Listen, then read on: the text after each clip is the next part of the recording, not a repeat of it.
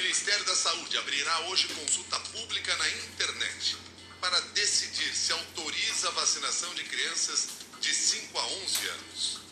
A pasta informou que até o dia 2 de janeiro vai receber contribuições populares devidamente fundamentadas sobre a inclusão ou não das crianças no Plano Nacional de Imunização. O governo promete tomar uma decisão no dia 5 de janeiro, com base na audiência pública que será realizada no dia 4.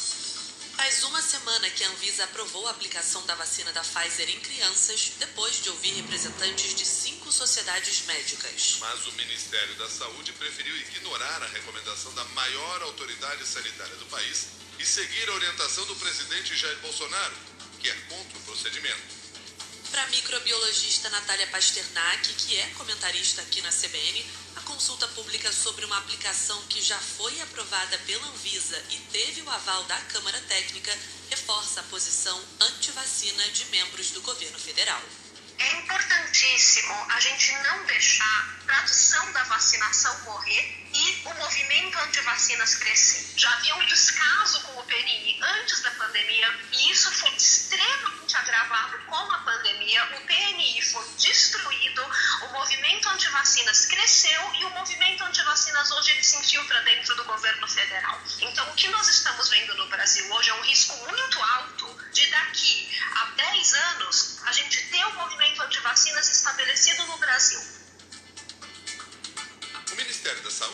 Alega que precisa ouvir a opinião de outros especialistas antes de tomar a decisão sobre a imunização das crianças.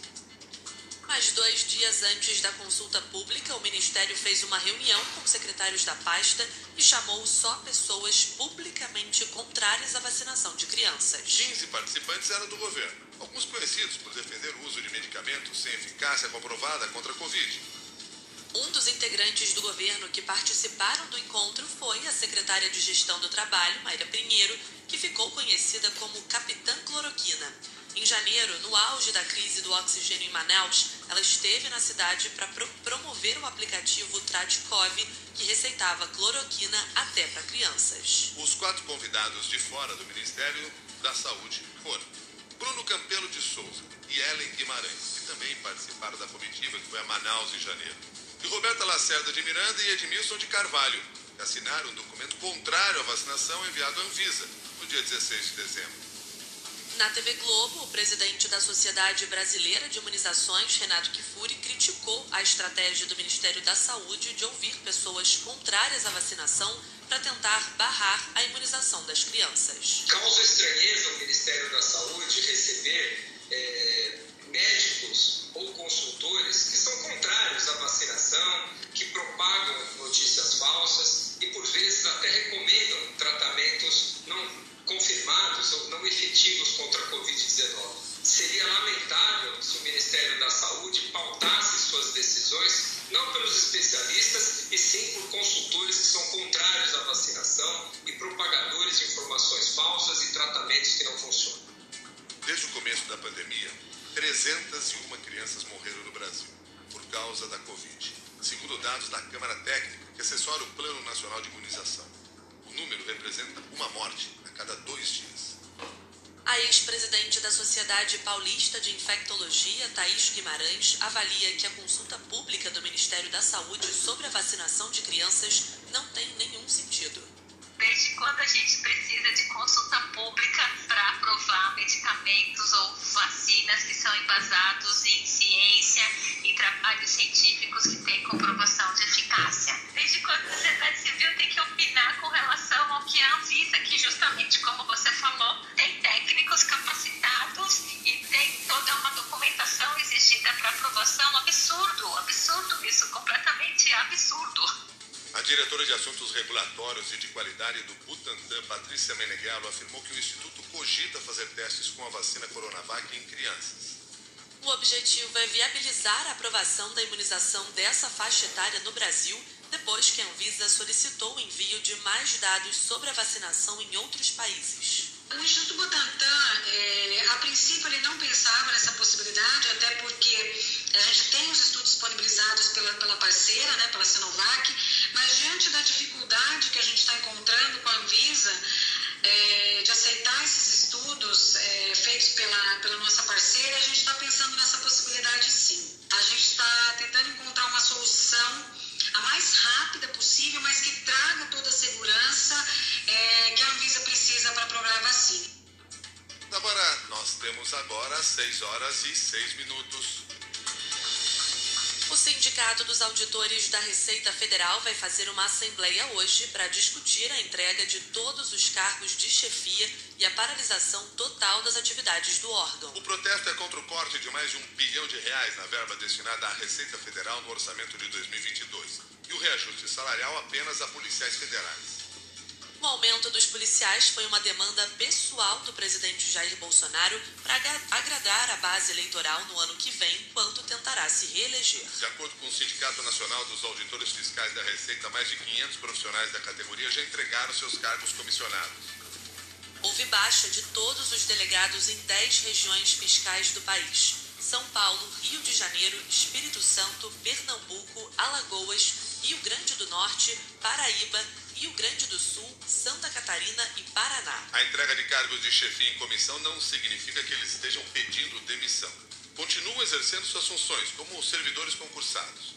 O presidente do Sinfisco, Kleber Cabral, disse que a intenção é formalizar a entrega de cargos em todos os graus de hierarquia e deixar o órgão à deriva, só cumprindo questões administrativas. O impacto do movimento deverá ocorrer nas aduanas, nos portos e aeroportos do país por onde só deverão passar com normalidade medicamentos carga-viva e bens perecíveis.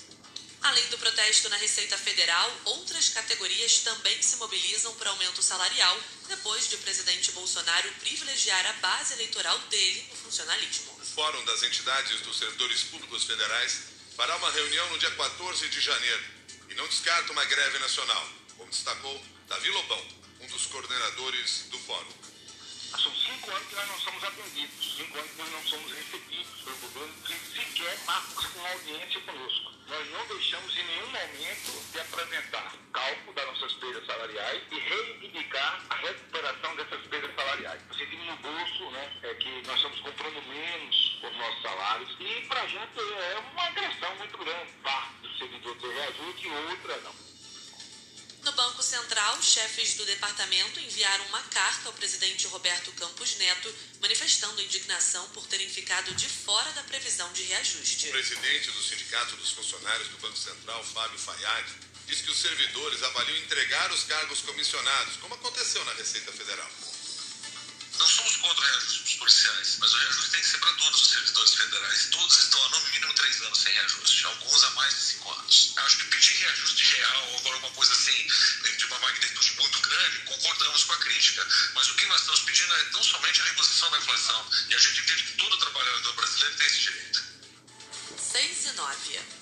O Procon de São Paulo decidiu multar a Itapemirim Transportes Aéreos porque considerou insatisfatória a resposta da empresa sobre a suspensão de voos que prejudicou mais de 130 mil passageiros em pleno período de fim de ano. A empresa informou apenas que prestará apoio aos passageiros e que oferecerá reembolso desde que eles acessem os canais de atendimento. A Itapemirim alegou que a suspensão do serviço ocorreu por problemas causados por uma empresa terceirizada chamada Orbital, o diretor executivo do PROCON, Fernando Capês, disse que o argumento da ITA não isenta a empresa de responsabilidade. O PROCON vai encaminhar a fiscalização para a aplicação de uma multa, uma multa proporcional ao faturamento da empresa e analisará outras providências, inclusive no âmbito criminal, já estão sendo estudadas e estamos já em contato com o Ministério Público de São Paulo. É uma atitude de falta de responsabilidade, falta de planejamento e falta de respeito aos consumidores. Ontem, os passageiros enfrentaram longas filas no Aeroporto Internacional de São Paulo, em Guarulhos. Segundo as companhias aéreas, além do movimento típico do final de ano, a aglomeração foi causada por um efeito cascata teve impacto em todas as operações, saindo de Cumbica desde a queda da iluminação da pista na sexta-feira devido à chuva. A alegação é de que a queda do balizamento das pistas provocou a remarcação de voos para os dias seguintes, gerando aglomeração. 6 horas, 11 minutos agora.